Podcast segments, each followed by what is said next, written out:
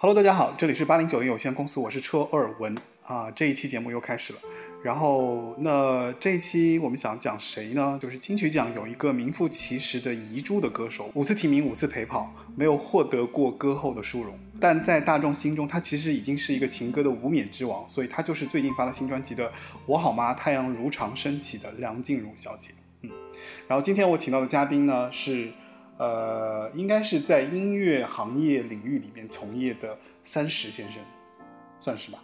呃，对，大家好，我是三十。然后让他来自己给大家介绍一下。对，三十一生，我本人声音的声，经常被大家搞成三宅一生的生。对啊，而且在吴磊出道之前，大家都叫我三十，他出道之后还叫我三十，但我觉得好像在叫吴磊。嗯，没有没有。你要就是要跟大家讲讲，就是你自己的就是从业的这个背景吗？还是？还是说就 OK？呃，对，其实有一点在帮，像是在帮有私的歌手做宣传，因为我本身现在在索尼音乐中国这边做企划的经理，对，所以梁静茹又不是我们公司的歌手 啊，但是跟梁静茹同一个经纪公司的蔡依林，去年那张唱片是我们在帮助做宣传、做发行，好，就当帮这个忙了。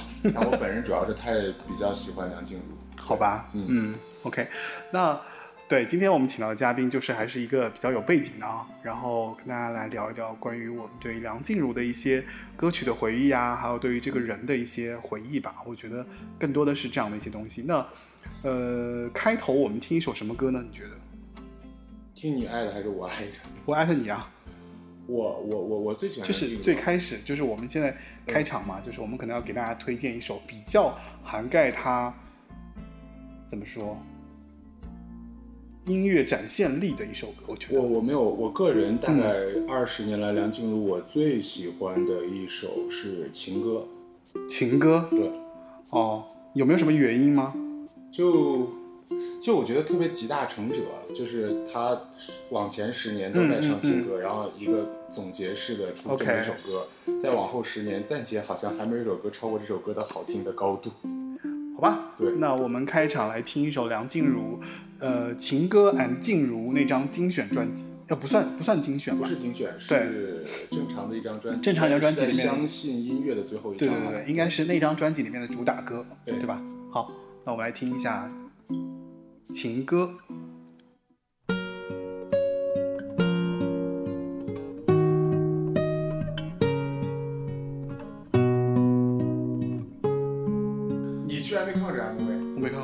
我只我只听过这首歌，因为我觉得这首歌挺好听的。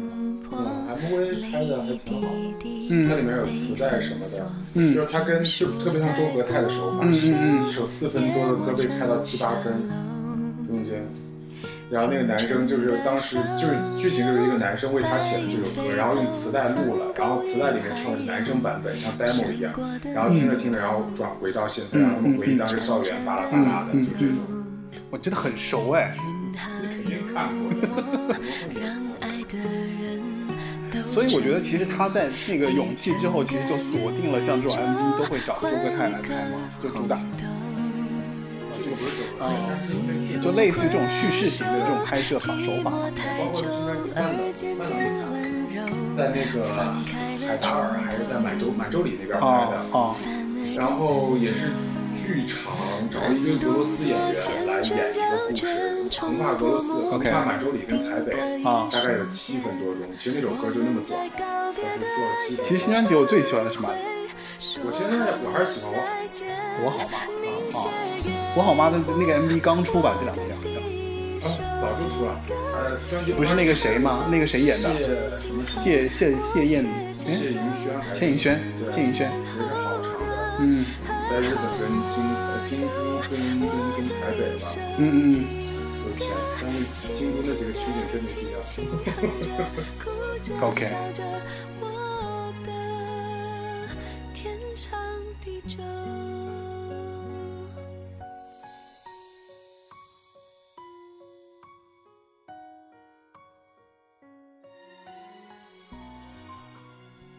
好，欢迎回来。那刚刚我们听到就是梁静茹。呃，情歌 and 静茹那张专辑的主打歌《情歌》，对吧？然后是来自于陈默和伍冠言的作品。然后推荐大家去看那首专辑的这张这首曲的 MV，因为这个 MV 拍得非常好。那那个其实我们说的梁静茹，我觉得梁静茹应该算是，就她其实是有一些自己的这个最初的一些就是优势的，因为她从小就一直在 pub 里面唱这些歌。对吧？就我不知道你知不知道他出道的一些一些故事。是 pop 还是什么的，我不太清楚。但是我们上次去台湾的时候，他有讲到他那个当时是被他爸，呃，他爸有一个歌星梦，他想要唱歌，后来就转接到女儿身上。对对，然后那个时候好像是，就是我我我我不知道，就是听这个节目的人大概年纪在多大，但我觉得应该很多的八零后都有印象，甚至七零后，我们小时候看很多的那种。MV 都会有一个泳装美女在飘来走去的那种状态，然后那个伴伴奏带，梁静茹说她小时候录过很多那种的伴奏带，在马来西亚那边。对，然后她就是大概是那样子，就是跟人唱原唱魔力出来的。对对。而且包括那个时候，小时候我们听电台，不是会有那个排行榜的那个报榜？嗯嗯。南宁说他小时候就是好像是马来西亚那边版权也是购买比较昂贵，所以他们每次报榜的时候播报第一名王菲，巴拉巴拉，然后第二名可能陈淑桦，第三名辛晓琪这样子，所以他要把每所有这些报榜的歌都都都唱一遍，唱一遍。主持人讲完，然后是他的声音贴在那个伴奏带里面，这样子，所以从小练的就。练就了一些各路唱各路歌的能模仿，对，好吧。那呃，说到刚刚这一点，就是说呃，我觉得就是我补充一下啊，就是其实梁静茹就是一开始，因为她就是她，首先她是张志成的妹妹嘛，然后她来自于就是马来，是不是？算是，对，呃，不对，不不是不能说算 算是，就是嘛，就是，对，她出生在马来西亚的森美兰州，然后九零年代，因为刚刚其实那个谁。就是三十这边也跟我们讲了一些他之前那些练歌的这些背景。首先，他有他爸爸的这样的一个，呃，就是在背后支撑着他去唱歌的这样的一个原动力。然后他又有这样的一个机会去参加，那其实有呃很大原因是因为就是九六年马来西亚有一个海螺星运奖的这样一个比赛，然后他因为是受他爸爸的影响，然后他爸爸就推他去参加这个比赛。当时好像那个说法是这样子，就是他是去参加比赛，但对没名次没有拿到。对，他自己讲说就是很多我们看过的故事，他陪一个朋友去录了一个 demo，然后那个朋友本来是重点想要被李宗盛发掘带去台湾发展，结果李宗盛听到。那个 demo 就说就说我要这个和声，我不要这个主唱。然后梁静茹作为和声被李宗盛选中，这是他没错原话讲，没错，对，就永远陪跑声比较厉害。没错没错。好，那刚刚三十其实补充了很大的一块资料，就是关于就是梁静茹怎么样被他的恩师发现。然后到他最后走到就是开始进入唱片公司唱歌的这样的一步路线，嗯，对。其实，呃，我个人是这么理解的，因为其实，在做这个节目之前，其实我有在在去呃复习他的一些歌曲。就我后来就觉得是这样子，就是我的理解啊，就我觉得很多歌手其实都有一些特点，就是我不知道你觉不觉得梁静茹其实是蛮有一个特点，就是她的声音是有一个很大的特点。我好难总结，但我就一直觉得他的鼻音是很重的那种。对我一直觉得他鼻音特别重，所以唱起来的歌就是他呃可爱的话嗲嘛，就是就鼻音重的话嗲很好。然后唱情歌的话，可能这种就是到接近于一种这种鼻音是可能加重他痴怨的那个成分的，也是一个助推。嗯，所以可能这样的人的确唱情歌就就比较好一些。嗯，我的总结是这样，就是说这个是我的理解，就是说我觉得首先他的鼻音特别重，嗯，但是我觉得。我不是那么喜欢他的鼻音。其实之前有一期节目，我在跟卡卡，你认识卡卡吧？嗯对，我在跟他聊天的时候，其实我就讲过，我说我不是特别喜欢这个鼻音。但是我觉得好的歌手有两点，就首先第一点，他首先他的声音特别突出，啊，就他的技巧特别强大。就是比方说，就像我们说的，可能他的声线啊，可能他唱歌的技巧啊，特别赢得大众的这个接受。但还有一种，还有一种原因是，他是一个特别有情绪。感染力的人，就是这是我对一个歌手啊，一个好歌手的一个我自己的看法。然后，我觉得梁静茹有一点，就是其实前面我没有讲到的一点是说，就是因为你也说了嘛，就是他爸爸在他生命中其实是他很大影响的一个人物，对不对？嗯，对。但是其实他在后来去做歌手的时候，他的爸爸就是好像就去世了。大概哎，他讲好像预计不是预计，呸，呃，大概是在他十八岁的时候，对吧？没错吧？就是所以。我后来，我就是在复习他的歌曲的过程当中，我突然领悟到一点是什么？就是我觉得梁静茹其实她在做歌手之前，她赋予了她爸爸去世给她所带来的这种情绪。你去听很多歌哦，其实我觉得都在唱，她就其实作为她作为一个女儿，其实她都可以唱给她的爸爸听。我是这么觉得的，就是这个这个这个有一点，她自己也有说过那个呃会呼吸会呼吸的痛，对吧？他自己讲，他就是什么我终于到达我们未未完成的梦，没错吧？这个可以剖给情人之间，但是也可以剖给他。他唱的时候，他会想到他爸爸，就是没有两个人一起，就是父女牵手去完成这个歌唱梦的感觉。所以就说我我后来去理解，就是这个人这个歌手，我觉得他有很大一点，就是说因为。好的演员也好，或者好的歌手，他其实是一个很很能移情的一个这样的一个歌手，干嘛？我觉得你是胡扯，真是，就是我是觉得啊，就是其实，在情绪的转移的能力上，我觉得梁静茹是一个特别厉害的歌手，就是她其实是在进入歌坛的时候，其实她就赋予了这种情绪的这样的感受力，所以她可以在唱情歌的时候，可以把这种感受力转移到她的每一首曲子当中去。我觉得这个是我们可以在过程中，其实你可以去体会的，就是这是我的一些感受啊。嗯嗯嗯嗯嗯。张惠妹也有同样的经历，她父亲也是个去世，她是不是也有这样的？哦，但是不一样，因为张惠妹是后期啊。张惠妹去世的那个、那个、那个、那个啊，我跟大家介绍一下，就是我们这个节目其实有一个第三个声音。不是，我是真的觉得，哎，你你你真的，你去听梁静茹的歌，其实里面有很多她所能驾驭的一些情绪的一些转移。就是包括我，我就跟你说，不死爹不能当歌手吗？不是，你你不你不懂我的这个理解，就是说，我觉得他是因为这个情绪在心中，他能随时随地调动这种情绪，所以他在唱情歌的时候是很能打动别人的。你懂我这个意思吗？你明白我的？我忽然觉得有一点说不通，他如果这样子可以的话，那他为什么就是之前在李宗盛手里的两年第一张唱片都录不好？因为，因为我我觉我到这个这个也是这个也是这个也是我的一些想法，就是因为为什么我觉得后来就是他跟李宗盛能够开出花来，是因为我觉得他把李宗盛当成了他的就是他在世，我觉得是在世父亲吧。在世父亲。好，那继续讲下一个话题吧。不是，我是真的觉得，因为我听完之后，你去听很多歌，其实你都可以听到他在里面唱的时候，其实他有带入他自己做女儿的那个情绪那个部分。天哪，这样子以后就没办法听他情歌了。就本来是正常的恋人想法，当然这是这是妇女的，这是我的一些一些一些一些后期的一些附加了。我后来附加的时候，我就觉得说，它里面其实有一些歌词是可以抛开感情的部分的，其实是有一些那种情绪。哎，你这么说，我我说一点可能有点超尺度的话，好像真的大部分男生听梁静茹没有对她有一种特别呃幻想情人的感觉。我就是觉得，因为她有那种那种情绪啊。就是他有那种对他多数是一种父爱般的疼爱嘛，但你就包括就是你知道那种就是因为你去想亲亲什么，还有小手拉大手，还有那些包括勇气里面其实有一句话，我跟你讲，那那那种我不同意，那种我不同意，那那个像小手拉大手，完全就是小女生对大男友撒娇的感觉，就没有。好好好，好吧，就反正我说开去了，因为我觉得我是从他的这个过程当中，我觉得就是说。就我前面没没讲完嘛，就是被你打岔打完，就是，就是我觉得是这样，就是一个好的演员，一个好的歌手，他其实是有移情能力的，他可以把他所感受到的这种丰富的情感转移到他的作品当中去。啊，这是我想表达的一个意思。好的，好吧，那前面扯了那么多，就是包括因为我们这个节目其实有一个第三个隐形的人在这个节目当中，就是我们之前的一个嘉宾，类嘉宾。好吧，那我们来我们来听下一首歌吧，推荐一首歌。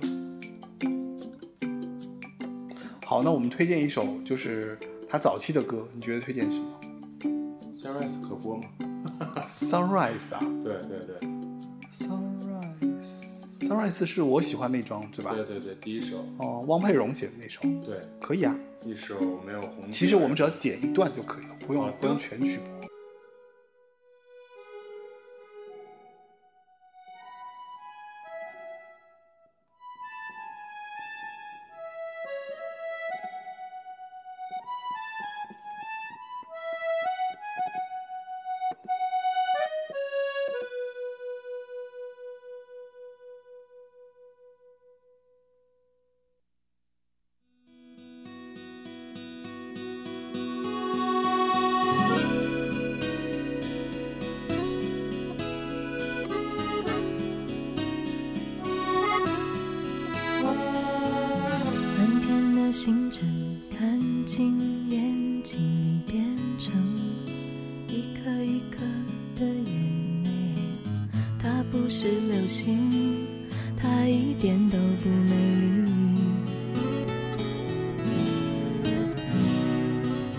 昨天的这里是谁带着随身听唱的情歌很动听？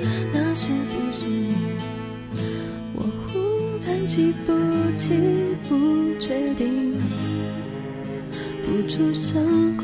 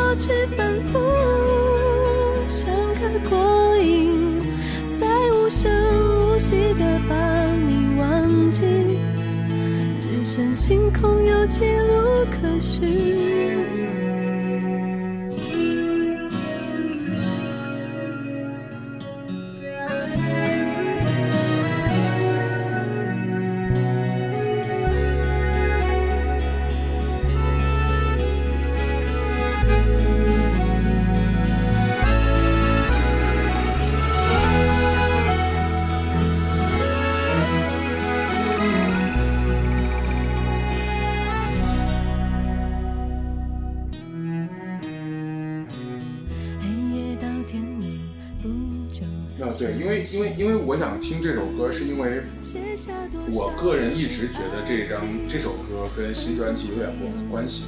哦，他说今天太阳升起前，把什么过去反复想过瘾。哦新专辑副标题叫《太阳入太阳升起》。对，对，我也是带着这个疑问，当时在台北问到经纪哦人，问到梁静茹本人，他们都说没有，就是海明威的那个哦，改来的。但是后来我讲到这首歌以后，他们讲到说，哎，好像也是勉强有点关系，就说明这首歌我自己觉得是一个就很好听的歌，可是一直没有火嘛。这也是个遗珠。哦如果新专辑通过文字的形式把它再给大家想起来，也也不错。可是居然哎不是因为这首歌，就让它变成一个遗珠过去了。但这张专辑肯定是《分手快乐》是最那个什么呀？对啊，《分。手快乐》应该是他第二波的一个一个算是启示的一首歌。我觉得第一首肯定是《勇气》，对吧？第二首就是《分手快乐》，就是就是真的是让大众一下就记住他的一个一个一个勇气到无条件为你，其实都有一点那种女生为爱去不顾一切。对对对对对对，分手快乐就直接是不爱白白。所以《分手快乐》因为太红了，所以我觉得这这张专辑里面其实会会遮盖掉其他大部分的歌曲。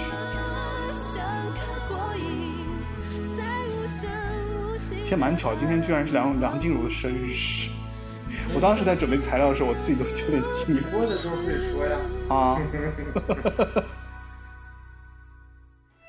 他还挺好的，你看他这种歌和声就自己唱的，就自己就唱掉了。他之前不是给谁给刘若英给唱和声，他都是给那些都唱嘛，零一年也他也唱，刘美君好像他嗯也唱过。嗯嗯嗯，唱蛮多和声的。我觉得他应该刚开始去那个什么，就李宗盛找他的时候，一开始就、哦对，就是个和声小妹出身。因为突的，因为突出，因为他的这个鼻音很容易出来，嗯，对吧？做和声你很很很出来。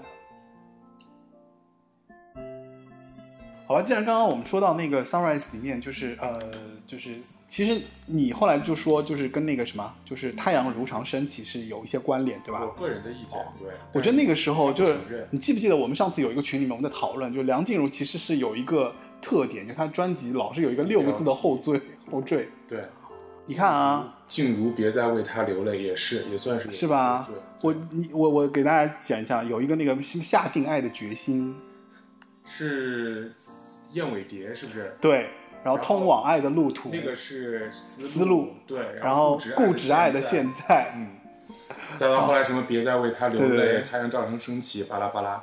那个时候好像很喜欢这种文案，对吧？就是其实就是。呃，之前哎既然你在唱片公司，你可以讲讲，就是唱片公司里面就是就这种这种这种文案，他们都是就出于什么样的，出于让大家能够记住这个歌手嘛。是吧？，对，就我觉得很喜欢搞这种就是有的没的，然后来一串这样的后缀。其实还挺重要的就是嗯现在大家都喜欢文案巴拉巴拉上千字的去、去阐述这个唱片的理念。嗯其实过去你看很很好的提炼的话，就是可能一句话就让你记得这张专辑或者这个歌手。嗯，孙燕姿，我记得当时她的那个文案 title 就是说，从来没有一个二十二岁的女生像她这样唱歌。对对，你就你就有孙燕姿，对，就就出来了嘛。啊然后包括那个时候，我记得更早一点，哎呀，暴露年龄了，李翊君。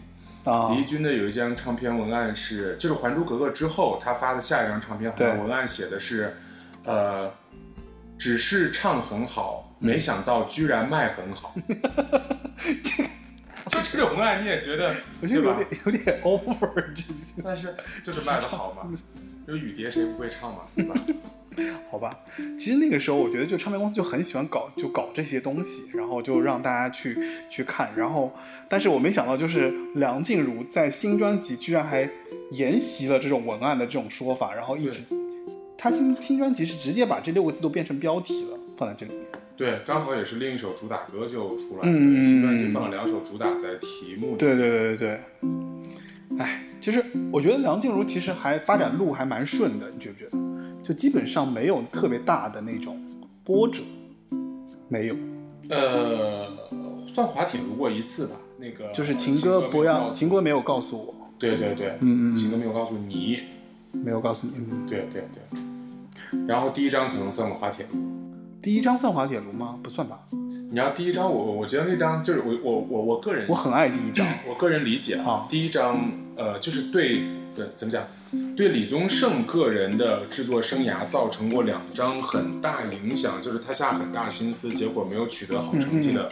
我个人猜想，一个是十二楼的莫文蔚，嗯，一个就是一夜长大。你知道，就是我、嗯呃，我我跑题讲一些别的。我、我前两周去看李宗盛最新的那个有歌之年的巡演，嗯里面他有一个环节是。他从一九八九年正式开始做滚石唱片的这个制作人之后，他说他一定每一年至少写一首写新红一首歌，啊，写红一首歌。，对，然后李宗盛就从一九八九开始往后数，每一年唱一首歌，你真的就是一出来你就觉得我靠，就是当年最火的歌。然后他之间在呃九六年之后。九七九八两年的歌他给空过去了，直接唱了九九年的那个《阴天》。嗯，台下观众就喊说：“你为什么不唱这两首？”他说：“这两年我没有歌红啊。”后来我去追溯了一下，好像如果其实顺利的话，梁静茹的《一夜长大》应该是一九九七年就发出来的。但是梁静茹当时一直没有，呃，唱到李宗盛想要的状态。那年李宗盛大概整个心思都放这张唱片上面了，梁静茹没有唱到他理想的状态，导致李宗盛九七年整个几乎是交白卷儿。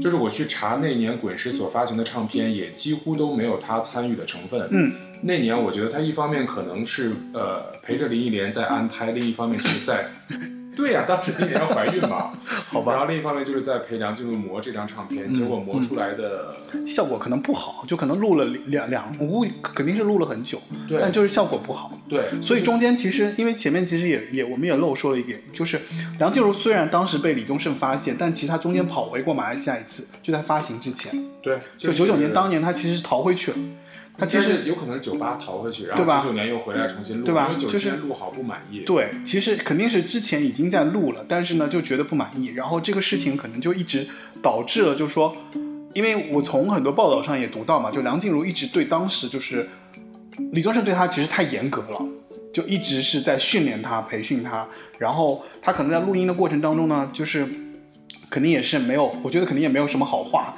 就一直在鞭笞他、鞭鞭笞她，然后李宗盛的习惯应该好像是，就是我不告诉你哪儿好，啊。我也不告诉你哪儿不好，总之我就是不满意你就继续唱。哦哦梁静茹这样吐槽过，然后那个 真的吐槽，杨宗纬以前也这样说过，哦说李宗盛把他磨到怕，嗯。就是李宗盛就让他一遍一遍的唱，唱到后来李宗盛直接摔耳机走人，他哦还在里面唱，唱到李宗盛回来拿着耳机听，发现不行，直接当天就收工，就你随便唱，你自己泡对。你一盆你随便，我今天不再跟你录。就是这个所以所以因为这个状态，所以梁静茹当时九九年的时候就在发《一夜长大》之前，其实是逃回去了。逃回去完了之后呢，再回来之后，当时就是说我估计他其实回去之后，他其实就又去 pub 唱歌啊，或又去哪些地方又去去自己对，又去怎么说？应该又去感受了一下当时的那种，重新感受他原来的这些生活，然后他可能重新从那个过过程当中去蓄积了力量，然后就觉得说，哎，我可能可以回来发唱片了。所以就因为这个机缘巧合呢，就回去之后，在唱《一夜长大》的时候，我觉得是因为达到了他的那个那个谁李宗盛想要的那个状态，所以就当年就发了嘛，就《一夜长大》那样对。可是发完也不火呀。因为运气不好啊，因为当时正好九二一大地震嘛，对吧？跟他同一批的人也都遭遇了，像跟他同一批出道的，应该侯湘婷吧，还有谁？周慧也是跟他一起一起出道的嘛。对吧？对，大家都遇到九二一大地震了，所以他没红。哎，那那那批人也真的其实比较可惜。除了蔡依林，蔡依林红了，蔡依林也是跟他一起差不多前后发片的、哦第一张。对，就是那个我知道你很难过对吧？对对，哎，反正就是当时其实，在这么多歌手当中，我觉得就是呃，梁静茹其实是有那个实力，但是她其实确实是第一张没有火，然后是靠第二张《勇气》是应该算是大火，对。对吧？那个时候，我觉得好像唱片公司大家也愿意去等一个人到底火不火。比如一开始会跟他签三张或者五张的唱片约，嗯一张没事儿，之后两张，两张没事儿，三张嘛。嗯现在的几乎好像公司一张我不火，我就已经可以抛弃这个人了。太快了，可能音乐工业已经到了那种就是后期之后，大家就是很快速的去去决定，或者大家现在直接就是，我看你一个比赛，你火不火？你火了我才帮你发片，不火直接也就拜拜那种状态，可能就是我觉得是商业发展的这个这个现在的这样的一种商业形态了吧。也未必不好。嗯，但是现在歌手也多啊，你没有办法、啊，就是你不可能说像以前那样有的挑，现在其实可能一来就来一波，嗯，对吧？你包括像那种选秀出来的歌手，真是太多了，就一个团队你怎么挑啊？韩国的模式了，大家都先先以男团、女团出道，最优的人再出来。嗯，好吧，那其实刚刚我们聊了一些，其实关于就是梁静茹出道啊，还有她火之前的一些事情，还有就是过程当中，其实她的一些啊、自己的一些，一些轶事，一些八卦。好吧，那我们再来听一首歌吧。这个时候，哎，我想看，我来挑一首吧，挑一首，我来挑一首，呃，我觉得其实我们还是应该挑挑一张第一张专辑的耶。那是一夜长大，嗯，好吧，我我我说一下，我补充一下，就是关于《一夜长大》，我补充一下关于《一夜长大》，就是《一夜长大》这首歌其实是，呃，我其实没有，我没有那个就是从后往前听的这样一个过程，就是很多人其实认识梁静茹是从《勇气》开始认识的，对吧？大部分歌手其实是从《勇气》开始认识他的，然后可能听到以前说，哎，他原来还唱过《彩虹》啊，唱过《一夜》，是吧？唱过《一夜长大》和《彩虹》。但是我是从梁静茹一开始我就听到的，然后我觉得当时《一夜长大》给我的印象特别深刻，而且我觉得，呃，我确实是因为《一夜长大》，然后我就一直在 follow 他的所有的这些歌曲。那张我当时印象最深刻是他跟光良的那个《只能抱着你》。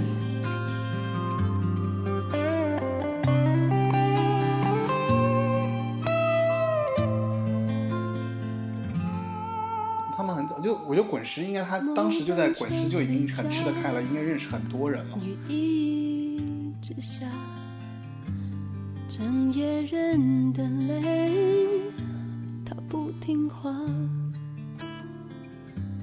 我不想去擦，就这样吧。爱让这女孩其实我觉得《一夜长大》这首歌还挺挺范儿的。特别李宗盛，嗯，所以就很难火。是吗？我我我就是已经到李宗盛创作后期那啊种气质路线了。有那个感觉，就一开始那个，就是就是那种叙述进进去的那种状态。其实你看李宗盛九九年做了好多的女歌手，嗯嗯嗯，唯独阴天火了。你现在应该想不起来，九九年他跟张惠妹、跟李玟合作过，对，都合作过包括许茹芸那首《勉强》，真啊。爱无敌算勉强，但那年他真的就火了一首阴天。嗯，还有万芳那不换，也也不算火。我不换，我很喜欢，不换是刘的填词，是那个谁兄弟明写曲的。而且那啊那个时候，我觉得滚石好像特别想搞李宗盛跟李正帆的那个那个东西。先是那年万芳发了那个唱片《不换》吧，嗯嗯嗯，有一首歌好像是李宗盛做了一版，李正帆做了一版。到年底辛晓琪发《怎么》的唱片的时候，又是李宗盛做了一版编曲，然后那个李正帆做了一版。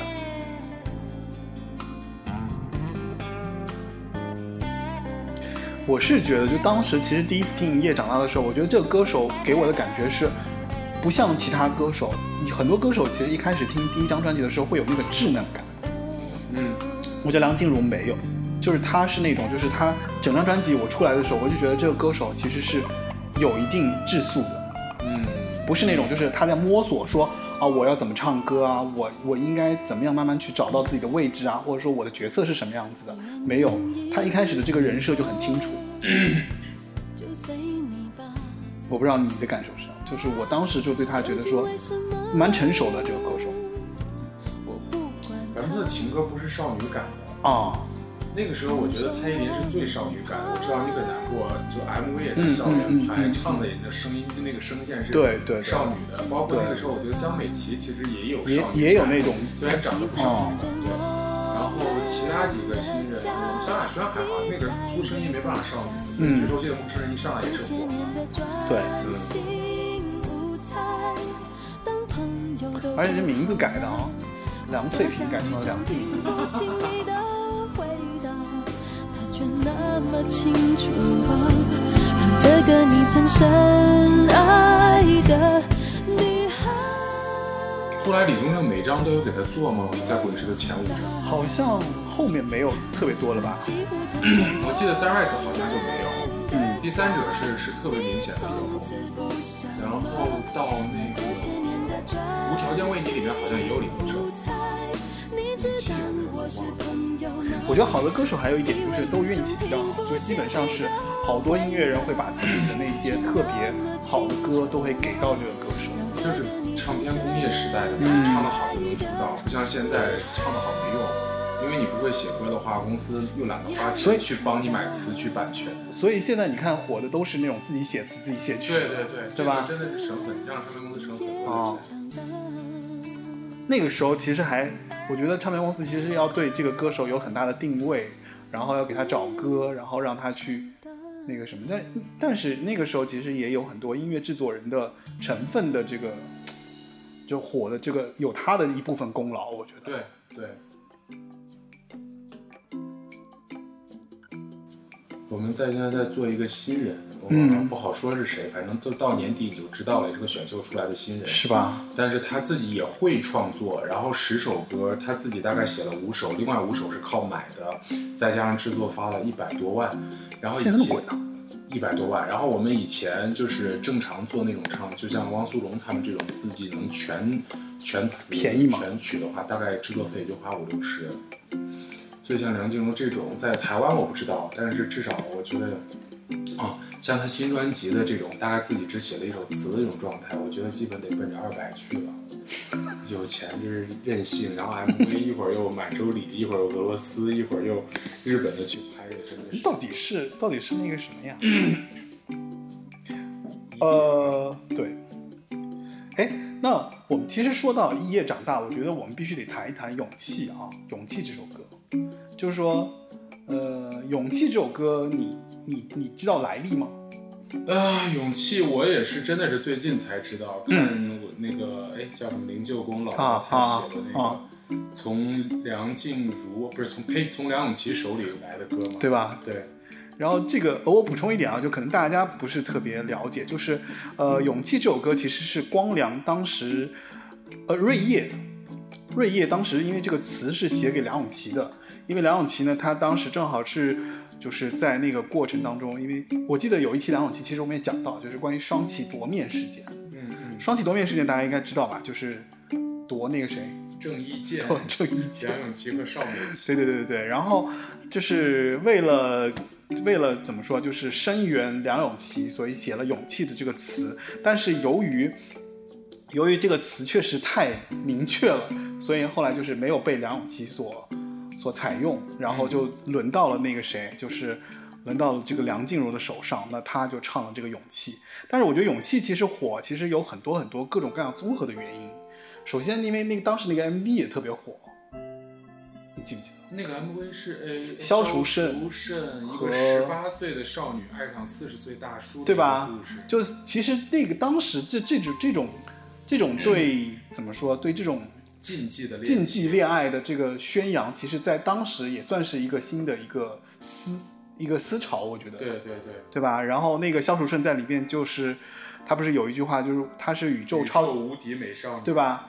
当时梁静茹的颜值不足以让导演想要让她去演角色，在旁边唱歌就够了。我我印象比较深刻是当时就是我们大学就是去那个 KTV 唱歌，嗯就必点勇气，因为为什么？因为里面这句话，就萧楚慎的这句话，其实所有的女生都愿意自己说一遍，就有那种感觉。然后就是反正我记得当时就是这个是特别火的一个原因，然后还有就是，当然这首歌本身也很好听啊，然后他跟那个谁，他跟光良的这个合作。再加上就是说本身他所蓄积的力量，因为当时好像台湾还有一些政治原因吧，那个哎，哪一年？两千年，两千年陈水扁上台啊，就是，哦对对对所以所以就是台湾当时本土其实是需要一个，就是怎么说，让大家能够，我记得是呼唤大家能够有有勇气的这样的一个一个心态吧。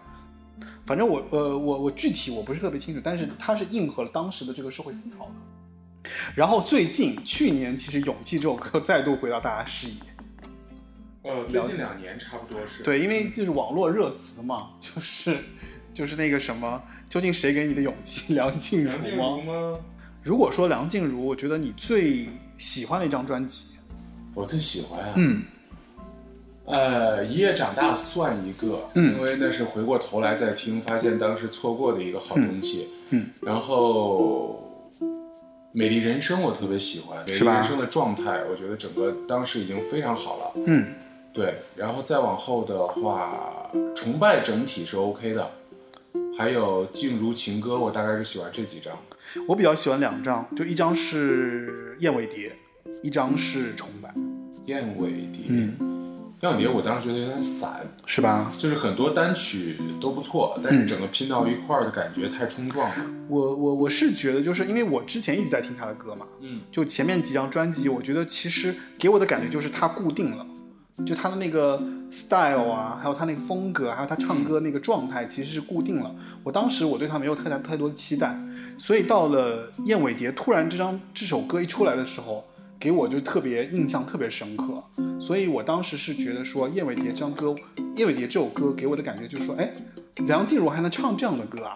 而且他给我那个当时不是因为阿信给他写的嘛，对对对，我觉得也是因为当时他跟阿信的这个怎么说，就是缘分吧，就关系吧，所以导致他后来就是走到相信音乐这个路是很顺的，对吧？他倒是我觉得他几乎对，按照制作人给他划分的话，前五张一直是由李宗盛在保驾护航，嗯对。嗯然后从燕尾蝶开始，一直到情歌别再为他流泪那张，中间一直是跟五月天合作。嗯嗯嗯嗯嗯，对，之后就跌跌撞撞、摸索、滚爬的，其实也因为三张而已。还有一一点就是他当时他还跟那个谁跟玛莎不是有一段吗？嗯，他俩都没有官宣承认过，但确实我觉得这个避不开的。但是但是他前面还有一段是跟管启源的那段，管启源就是在李宗盛保驾护航的之间这一段，对。然后你要管我说管启源，题外话，我还是题外话，就是两呃两千一四年的时候，当时嗯王心凌发一首歌叫《陈淑芬与嗯。林志豪》，我没记错了，不是林志豪，是嗯。林书豪，打篮球叫林书豪，嗯那就陈淑芬、林志豪。那首词，我一直觉得词特别像阴天的那个感觉，但是是欢快版的阴天。然后我一看作词人是管其源，他里面写的那种东西，我觉得特别像管其源在写，他可能是悟出以前跟梁静茹一些感情感悟，交给王心凌来唱。好那个歌可以有时间大家听一下。嗯，不如我们来听一下吧，来，好，在梁静茹的节目里面听王心凌先。是哪首歌来着？陈淑芬与林志豪。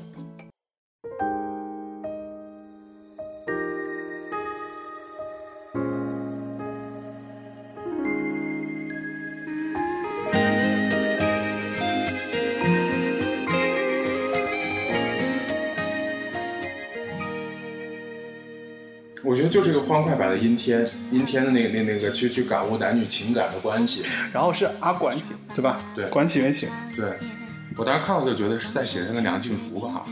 因为太了解，两人不再争辩，热情已经熄灭，什么了解？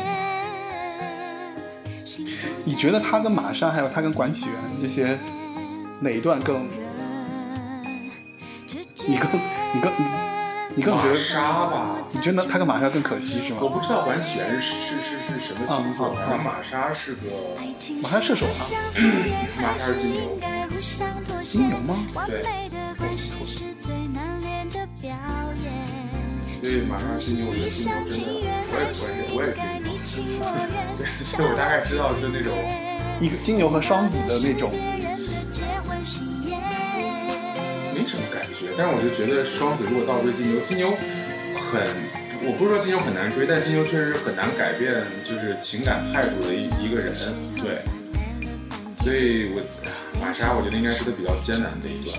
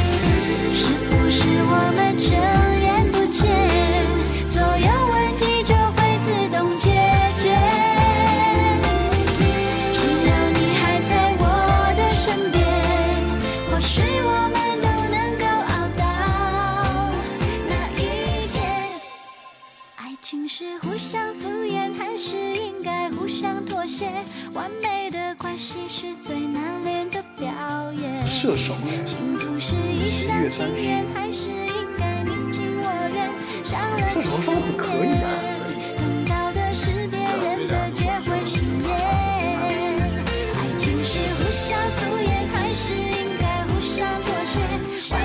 关系是最难练的表演。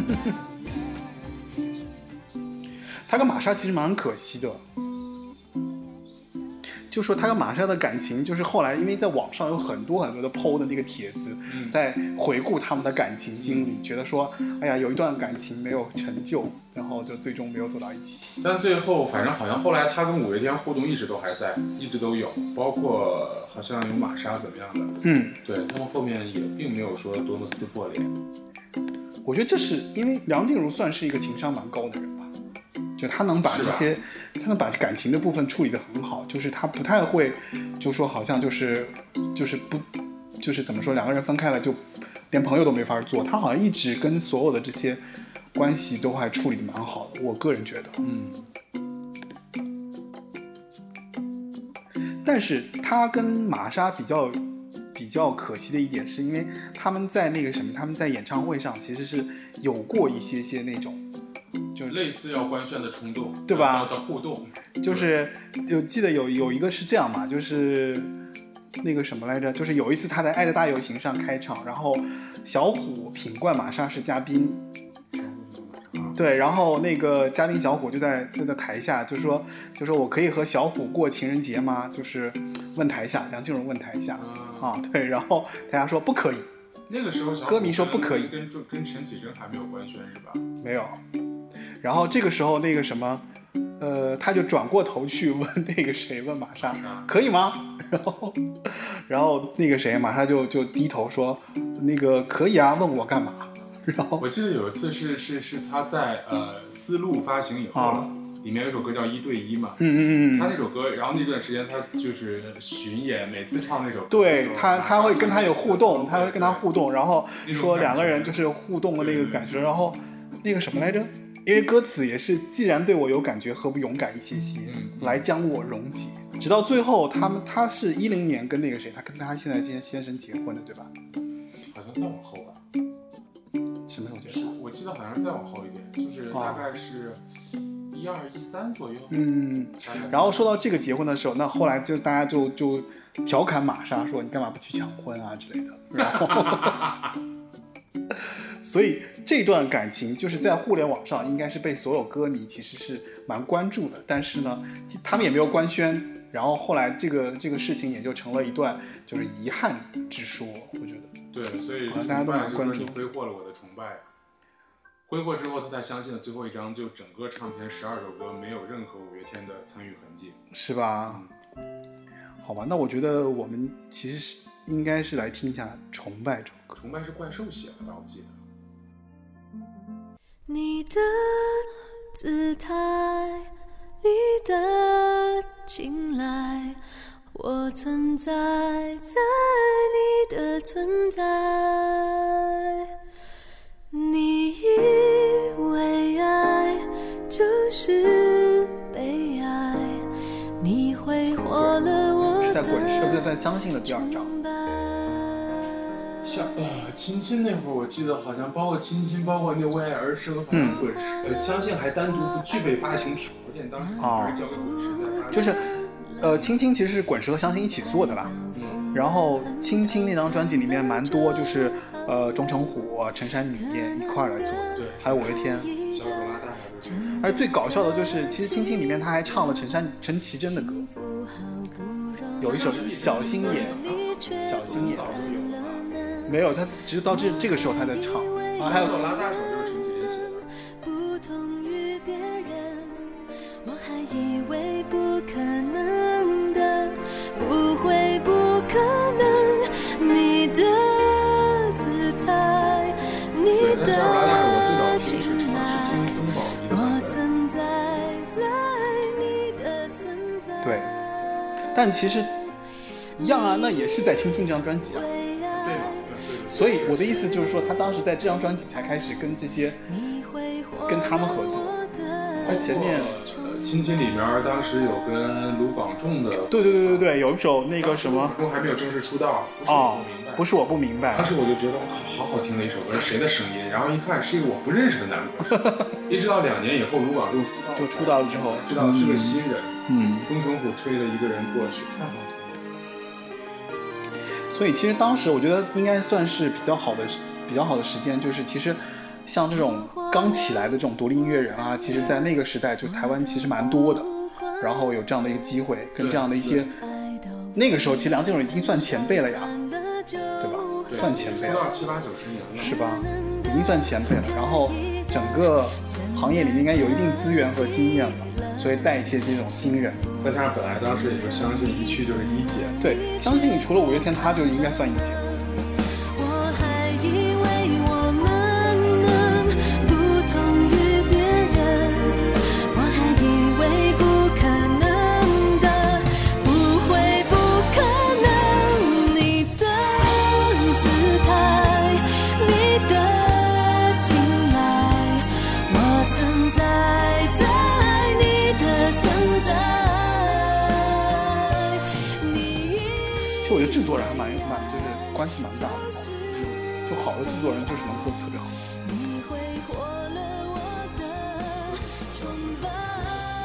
所以情歌没有告诉你那个那一张专辑是谁制作的？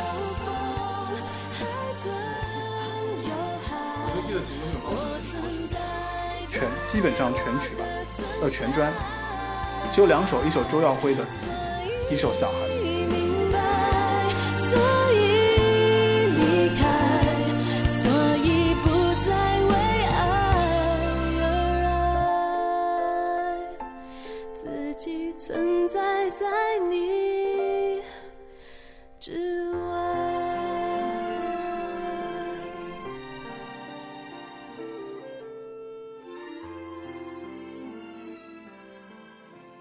哎呦哦，对，秦哥没有没有告诉你是环球的第一张对啊，所以制作人是谁？制作人，没写，梁翘柏。存在感哦，有梁翘柏，对，这张真的是存在感弱到不行。我觉得可能是因为他刚到环球，可能那边的制作人可能不太 get 到也是梁静茹。意见可能给太多了。他当时你说他自己，找他造型当时出来就让人很可怕，就是你看那个发型，感觉像梁梁大妈，不知道怎么着就就然后就搞了那种那种妆。对，但其实这张专辑的制作人是不差的，只是没找到，就是你看啊。对吧？就是包括写词的啊，还有这些曲啊，梁梁翘柏、陈颖健、饶善强都是，其实，在那个时候，我觉得算是蛮厉害的这个词曲作作作者了都。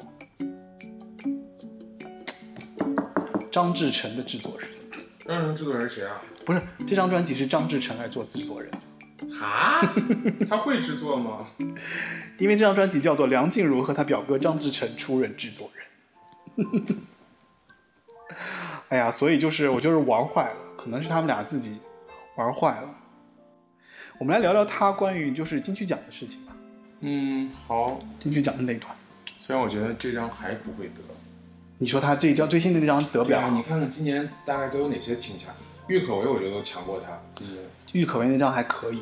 比他强。嗯然后张惠妹今年应该也会发，嗯嗯嗯，对吧？今年的人还有谁比较强悍的几个？孙燕姿今年有可能发她什么时候发？《明日之子》之后，哦我猜想，因为她前一阵子新歌已经曝光了，第一首歌，第一首新歌，好了，我们回来聊。我觉得梁静茹有五次她没有得金曲奖，其实蛮遗憾的。就是她第一次是第十五届金曲奖，然后她的那一张专辑是入围专辑是《美丽人生美丽》，人生，对，对，但是输给了王菲的《将爱》。嗯嗯。嗯，其实我我我觉得梁静茹，我我之前一直以为比她更惨的是辛晓琪，辛晓琪啊，好像也入围很多次嗯没得，从来没得过，嗯是吧？印象不不深。辛晓琪至少也有入围三四五次吧，一直没得过。嗯嗯对，我觉得其实之后我我们下，我觉得下个月其实我们可以找个时间来捋一捋金曲奖哈。啊，好，我下个月要去金曲奖，又要去了。你月底吗？不是？我月底，如果这次真的又爱姨良又丰厚，真的是我去一次它丰厚一次。好吧，那个就是刚刚其实说到那个他十五届金曲奖其实输给王菲，我觉得王菲其实之前也是一直没有得，然后到了《将爱》这张是给了她一个算是算是补偿一张吧，补偿一个歌喉。对对对对，王菲第一次入围好像《天空》的时候就就已经入围了，嗯之后也几乎是每次发片都入都入对围。然后后来第再接下来就是十六届了，十六届她其实又入围了，燕尾蝶又入围了，但是输给了当年的孙燕姿 Stephanie 啊，那张对那张，其实我觉得可能是他最接近的一次。啊、那张其实当年无论他得还是孙燕姿得，其实都特别呃名副其实都都都名副其实。对然后第十七届，你看他又入围了丝路，他输给了金曲奖的亲女儿蔡健雅的《双栖动物》。那张我当时真的还不懂，就是、嗯对，就是思路我也觉得不差，双栖动物也没有好到要得奖的地步。是吗？我觉得双栖动物好哎，我当时我就觉得双栖蔡动物特别我特别喜特别棒。欢的是《陌生人》跟后来得奖的那个哦陌生人那张专辑。呃 Goodbye 啊 Hello。Goodbye，Hello 对，双栖动物我就是觉得还好，不至于到得奖的地步。嗯然后他十九届呢是崇拜输给了 Goodbye and Hello，蔡健雅同一个人，啊，他这么恨蔡健雅的。对，没办法啊，就是就蔡健雅，我觉得是金曲奖的亲女儿，然后之后输给了陈珊妮嘛。对，嗯，但但我觉得二十第二十届的时候其实没有什么可说的，因为陈珊妮那张做的太棒了，如果那年的女歌手是个小年。哦那年陈珊妮的呃梁静茹的现场专辑入围，我记得当时好像就是今天情人节那张 CD 加精选，对，然后那个谁的翻唱也入围，蔡琴的翻唱也入围。总之那年女歌手就是是个小年。不是特别亮眼的那些对对对作品。那是他迄今为止最后一次吗？好像是吧？是最后一次，后来就再再也没有就是说入围过了，对对对，然后就一直处于一个就是半温不火。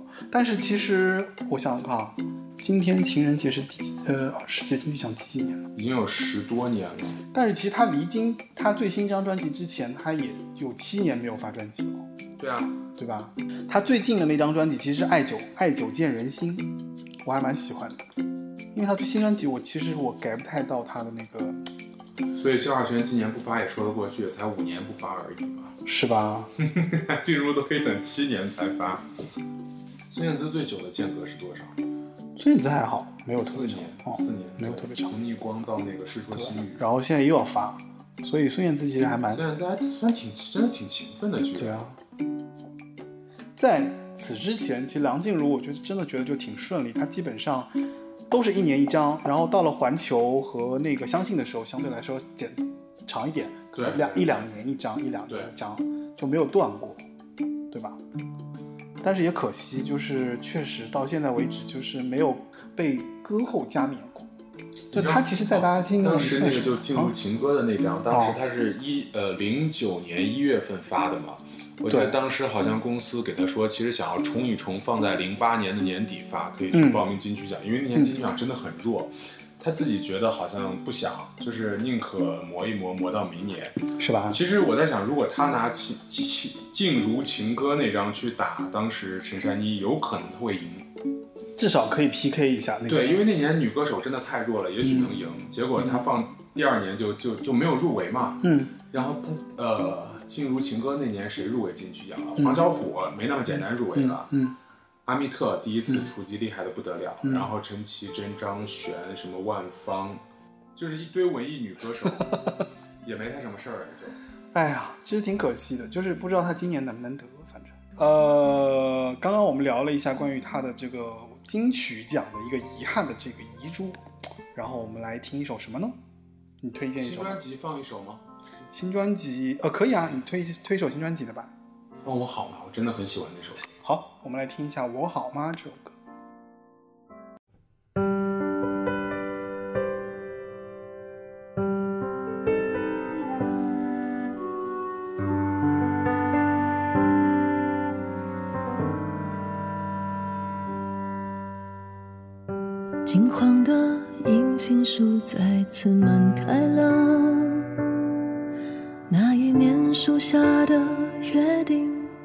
已解散了。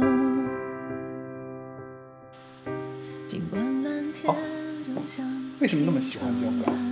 清澈，我我一直我一直听梁静茹有一种特别迷信，你知道，就是我一直觉得她的第二首歌永远是最好听的，因为之前大概是慢慢建立起来的那个印象，就像呃，从如果有一天开始，嗯，是如果对勇气那张开始，我觉得第二首其实永远是最好听的。后来一直到很多他没红起来，像那个思路，我也最喜欢第二首歌，我还记得。然后到崇拜那张，我最喜欢塞拉利第二首。曾经圆满我的，然后也在为他流泪的第二首歌，是那个没有读过是吧？对，那就不行。对，然后又到这张以后，正好这首歌也在第二首。可是《爱久见人心》的第二首是《小爱情》啊，我觉得也一般。就就是大部分大部分大部分好。对，我觉得前面其实你包括像那个《亲亲》里面第二首是《暖暖情》也可以，也也也不错嘛。我很喜欢《为我好》。哦，好像分手快乐时候当年也在第二首。对啊，对啊，对啊，所以我一直觉得第二首歌不管是红的还是没还有《闪亮的心》，都如果有一天，我喜欢闪亮的心超过。我，但是《闪亮的心》里面我最喜欢的是《最想环游的世界》，哦，我最喜欢这首我。一直不太喜欢那个进状态下的梁静茹。什么意思啊？就是，呃，我一直觉得他那样子很讨好市场，可是又觉得你知道《最想环游的世界》那张专辑，不是？比如《最想环游的世界》，嗯嗯比如说《暖暖》，懂你的意思对，就那种就那种半就那种可爱的 feel 的那种。对对对，包括像呃，《崇拜》里面应该也有这样的一首。崇拜里面有一首那个什么，我知道，就是会有呼吸的痛吗？啊，不是三寸日光吧？我是三寸日光，我其实还蛮喜欢的。给未来的一零一一零一比较哦。梁静茹的歌，其实我我我们我这个节目其实一直都是希望能够挖到歌手一些比较不太被常人听到的一些歌曲，嗯，但是我发现梁静茹很难，就是她的基本上她属于一个就是大家都对她已经很熟悉，很熟。然后包括他的冷门歌其实也很熟的那种。燕尾蝶的第二首好像是阿牛写的，那首我也特别喜欢。给从前的爱还是叫给从前的爱，对，阿牛写的那首，我也觉得不错。嗯，阿牛也是个特别神奇的歌手。就是其实很能写，歌也哦很棒，但是感觉一直好像上上不了档次，红的也都是那些口水歌，是是是，具备抖音神曲像的。对面的女孩看过来、啊，他们桃花朵朵朵花朵朵开太抖音了。他有冷门不被大家所知道的歌，嗯，比如呢？比如说《眼泪的地图》，相对冷门吧，你没听过吧？眼泪的地图，哪张的？美丽人生最后呃倒数第二个吧？哎，是叫《眼泪的地图》吧？眼泪的地图，对，《眼泪的地图》是那个葛大为管曲员给他写的，然后于勇于勇什么？于勇景的作曲，不没认识。什么人知道，但是很好听，嗯，是因为什么？是歌曲好听还是 MV 啊？歌好听啊。然后呢，就就没了。就比如这个吧，剩下可以大家自己发发掘。好吧，那刚刚那个谁，我们的插播嘉宾，然后 给我们发发现了一首《眼泪的地图》，我其实是听过，我觉得还可以哦。但是因为我觉得这在梁静茹的整个认知体系当中，可能大家会忽略这首歌。嗯嗯，那我们要不要来听一下这首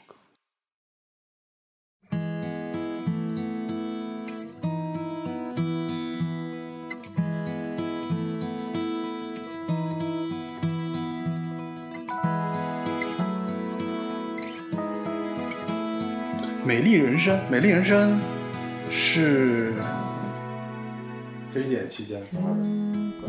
当年我记得那个专辑的那个音音频那个母带还有点问题。为什么？什么问题啊就？是最后两首歌，它会有一个滋滋声，嗯嗯嗯，啊，包括我当时买的内地版，后来我买了那个台版，都发现有滋滋声，应该是整个那批的货都有问题，但是就这个数字数字的部分没问题。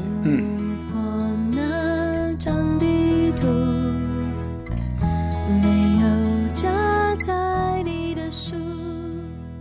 哎，这首歌应该是葛大为刚起步的时候吧？葛大为刚起步的是《爱你不是两三天》啊，妈呀！哦，是哦，看那时候不做好功课，你够了，你够了，diss 过头了已经。哦，两千年的时候，对，他更早，他葛大为第一首发表的词，他说是那个在刘若英很爱很爱那个专辑里，嗯嗯嗯好像是 B 面的。嗯，刘若英，哎呦，当时好像那个谁还在滚石，那个那个石人成，他给了葛大为一个机会去试着做那个去去填词嘛，填词。在刘若英对，嗯。然后之后石人成就去华研了。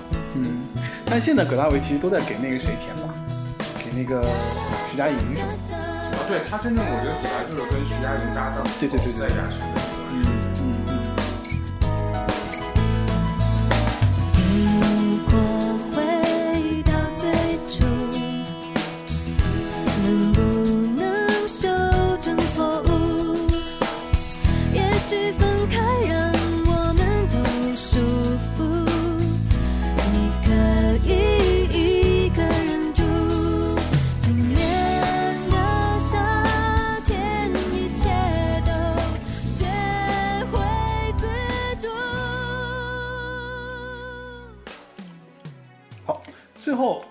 就是前面刚刚我们听了《眼泪的地图》啊，然后那个谁，那个那个三十，回来回来没事，说。呃，我觉得还有几个问题啊，就是这个问题是这样，就如果建议别人听梁静茹，你会给什么样的听歌的这个建议和顺序？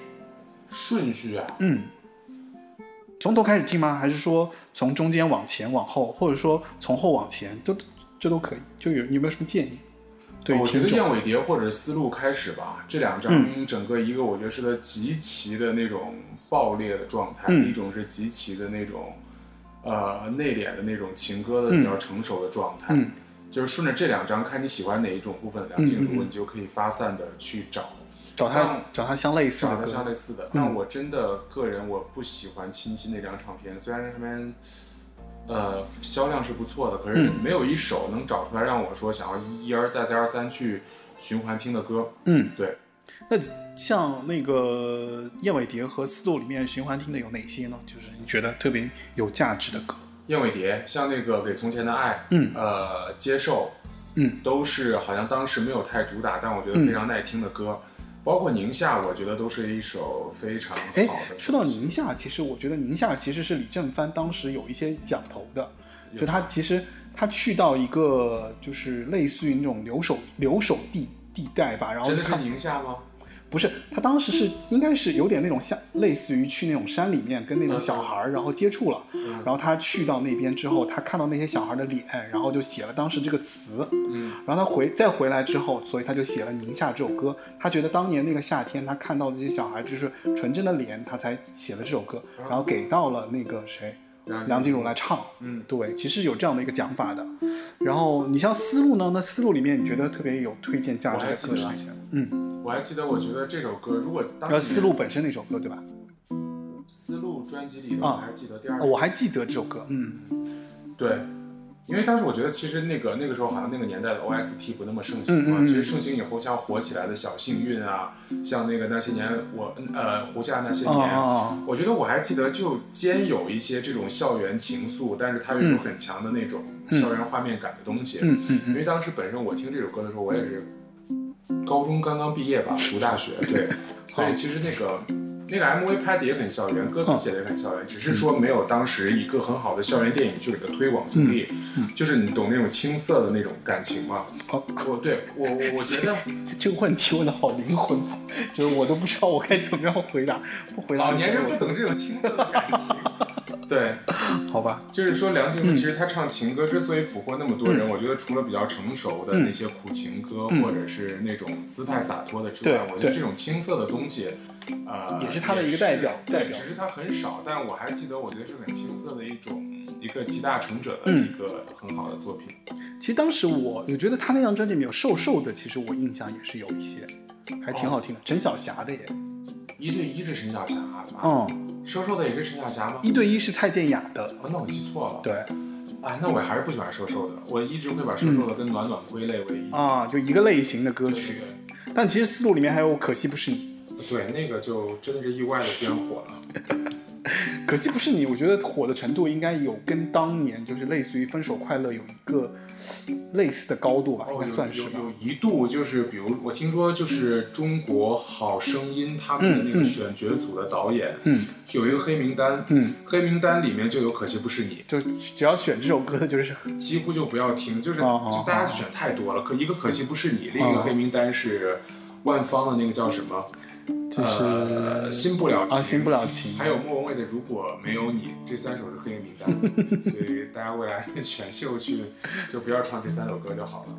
其实思路里面还有一个，就是就我觉得思路其实本身是王力宏的作品，这个也是一个点，算是，因为王力宏很少给。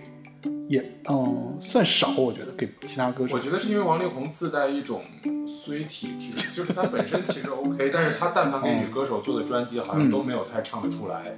嗯，一个是思路，一个是那个蔡依林那张叫什么《独占神话》，我都完全没有印象，没有印象对不对？就那个《独占神话》那张最火的算什么呀？野蛮游戏。野蛮游戏那张里面，对那张里面也是因为当时他跟王力呃，他跟。哎，当时蔡依林跟周杰伦刚分手嘛，嗯嗯，所以收了一首王力宏的歌，但王力宏当年好像帮衬过的人都没有出来。思路也是，好像梁静茹为数不多，好像当年实体没有卖到周冠军的专辑，有点可惜。就是他当时这个这个专辑的这个，嗯，嗯，王力宏当时还帮过谁？其实因为思路算是最后滚石最后了，因为青青其实相当于就是过渡了。对对对吧？就是等于滚石的一脉一脉相承的这个路线，就是对梁静茹的这个，无论是人设啊，无论是对她的这个定位啊、歌曲啊，还有给别人的这个印象，还有包括她的制作，整体就是其实很顺的。哦，但是说起来这个钱，王力宏还有给萧亚轩写那个《哈尼哈尼哈尼》一零八七嘛，嗯，零八七后来口碑不错，可是在当时也是卖的不好。一零八七，我觉得那张专辑可以。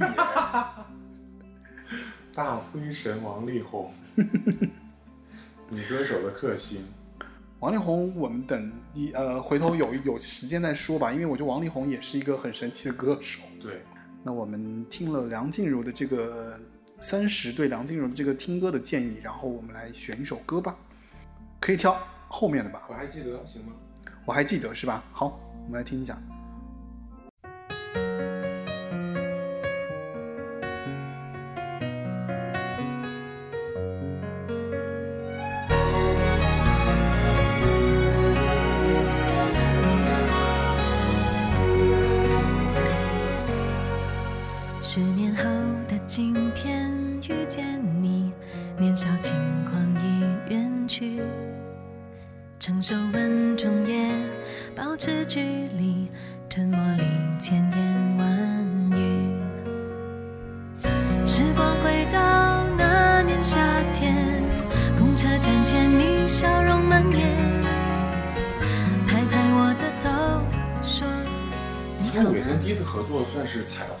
但是还没有完全介入它，好像到后来那个火了，彻底火的那个叫听不到。听不到。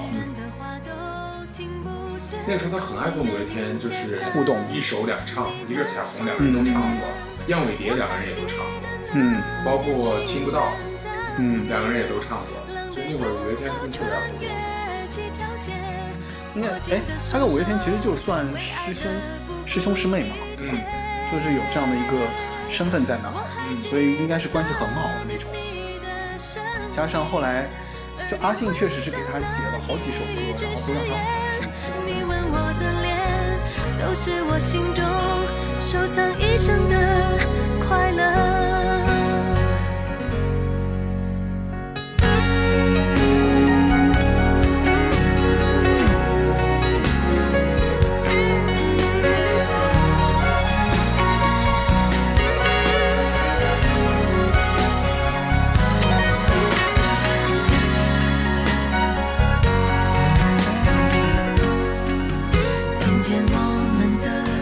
歌曲的编曲真的很成熟，就那种不拖泥带水的那种。对他就是气感情是唱七色，但是他已经就是唱的你不会觉得是那种校园不成熟的。对对对对对对对。词是黄婷吧这首，是上次去台北也见黄婷，是吧？就是因为从小听黄婷这么多年，嗯但是感觉上还是个年轻人，但是你一见到真的已经是岁数很大。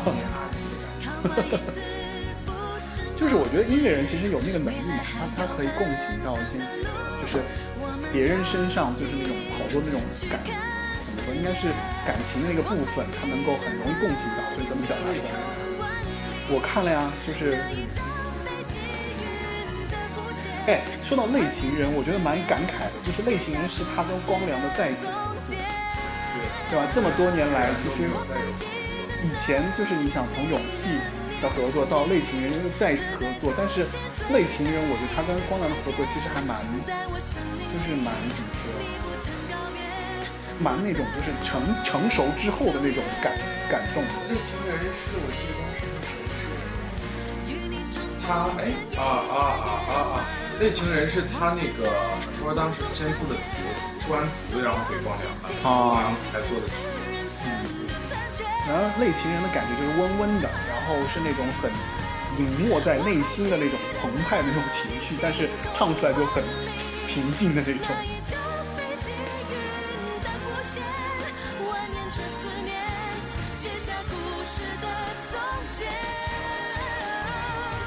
哇，他的鼻音真的太。我记得你当时说过一句很恶毒的话，就是说梁静茹赶紧去找那个。不是我说的，是大家是群里其他谁说的，说听完新专辑想镜头让他去治鼻子。特别好笑，当时把我笑死。他在新专辑之前有跟林夕合作过吗？啊、有有有，天灯是林夕写的。天灯啊，天灯，你喜欢天灯吗？嗯，啊，我真是很喜欢天真啊。他是那张专辑里的异类。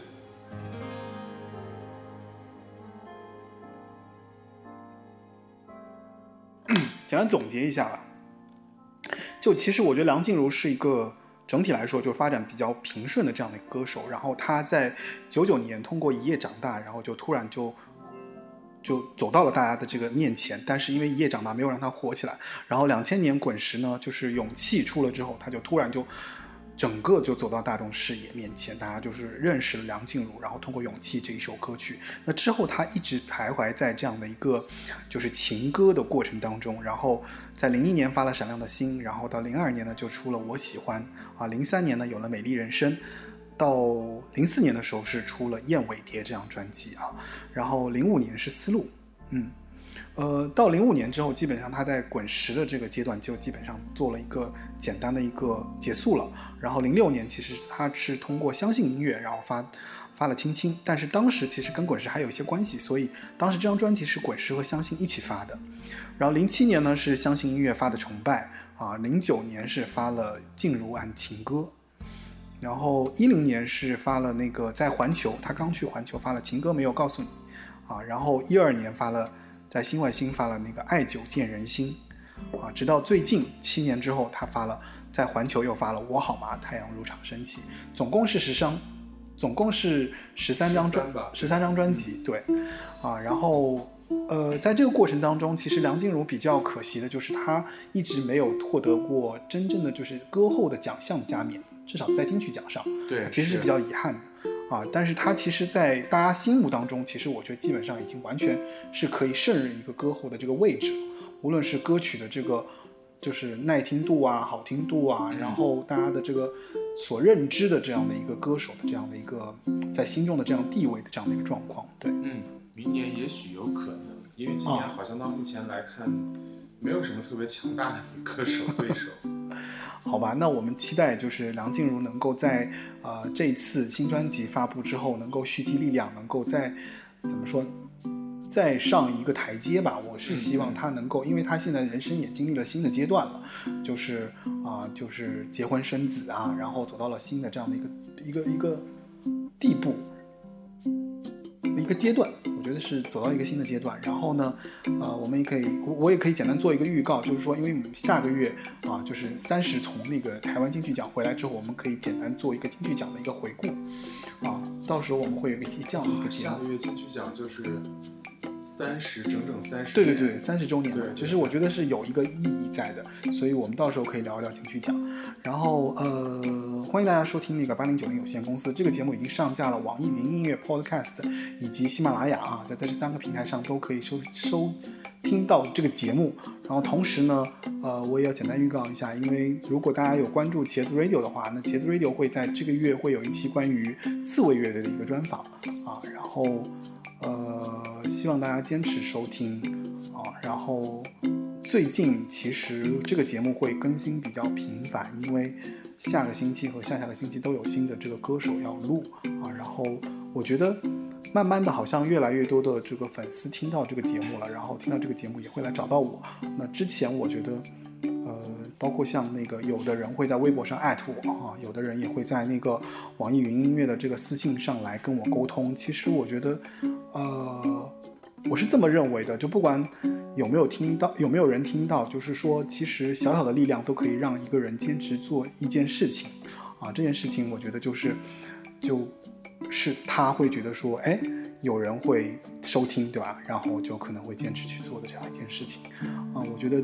这个八零九零有限公司对我来讲，其实也是这样的一个存在啊。如果有人愿意收听，我就会一直做下去啊。希望你成为这个八零九零有限公司的一个忠实的听众，好吧？那今天这个节目关于梁静茹这个节目，其实七七八八说了很多，但是其实也有点散。如果说你特别喜欢梁静茹的话，可能会从这个节目中听到一些不一样的地方，或者也可以听到一些我们对梁静茹的一些解读啊。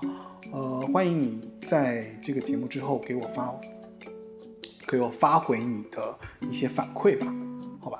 那今天这个节目基本上就差不多了。我们在最后，最后推一首什么歌啊？新专辑，要不那个，呃，新专辑我特别喜欢萧煌奇写的那两首，所以要么慢冷，慢冷是萧煌奇，我没记错是吧？慢冷或者是那个如爱所愿，嗯。那最后，让我们在那个梁静茹新专辑《慢冷》的这首歌当中结束今天的节目。然后感谢三十先生来到我们这个节目啊，然后期望他未来能够多来这个节目，做一些更多的这个这个第一手唱片公司的一些资料和有关于歌手的一些资料的一些输出啊，特别感谢他。然后我们一起跟大家说声再见吧，拜拜，拜拜。